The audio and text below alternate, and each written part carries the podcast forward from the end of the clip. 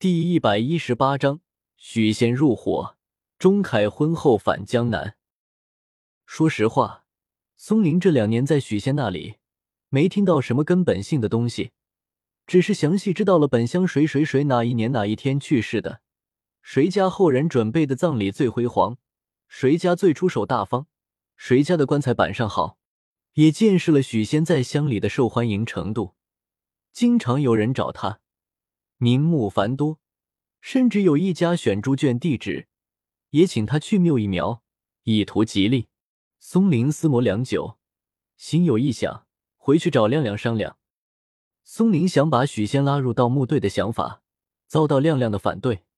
亮亮有鼻子有眼，字正腔圆的说：“他那人嘴碎，遇到的人又多，哪天兴致盎然，和哪个妇女说了，玉石俱焚。”况且，他有没有本事，都是未知数。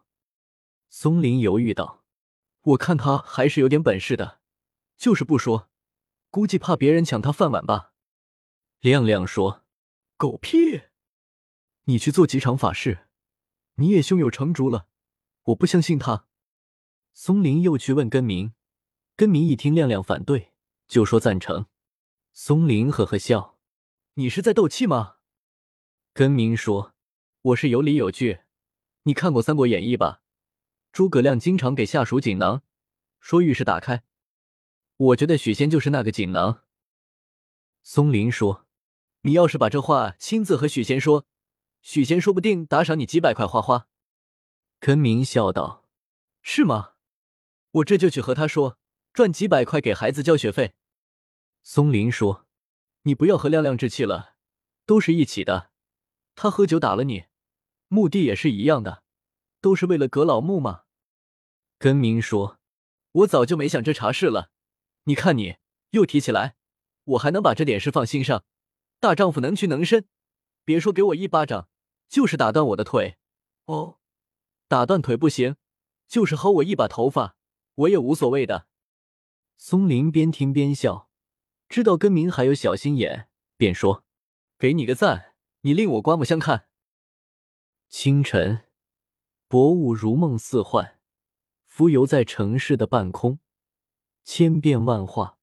太阳突然光芒突击，和薄雾融为一体，二人你追我赶，尽情嬉戏。半个小时后，太阳把薄雾领回了家里。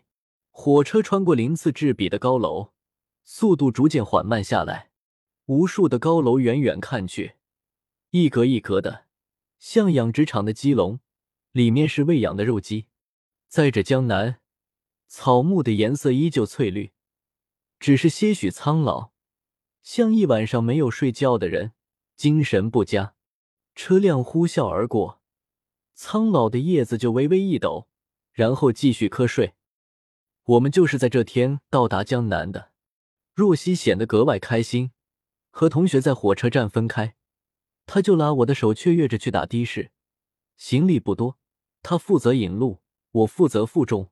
他一会扭头说：“我们终于是合法的夫妻了。”哈哈，我倒是没有觉得很特别，但看到若曦开心，我也开心起来。我们的家距离火车站有十来公里，回家路上，若曦横在我的肩膀上，满脸的幸福。到家后，若曦把鞋子脱了，一屁股坐在沙发上。说：“好舒服啊，结婚真累。”我也坐在沙发上。若曦说：“我要去洗个澡。”不一会，厕所里传来哗啦啦的声响。我躺在沙发上，闭眼都很舒坦。睁开眼睛，环顾着我们的家，我终于有家了。在这座喧嚣的都市里，以前从来没有奢望过买个房子，现在这个房子是。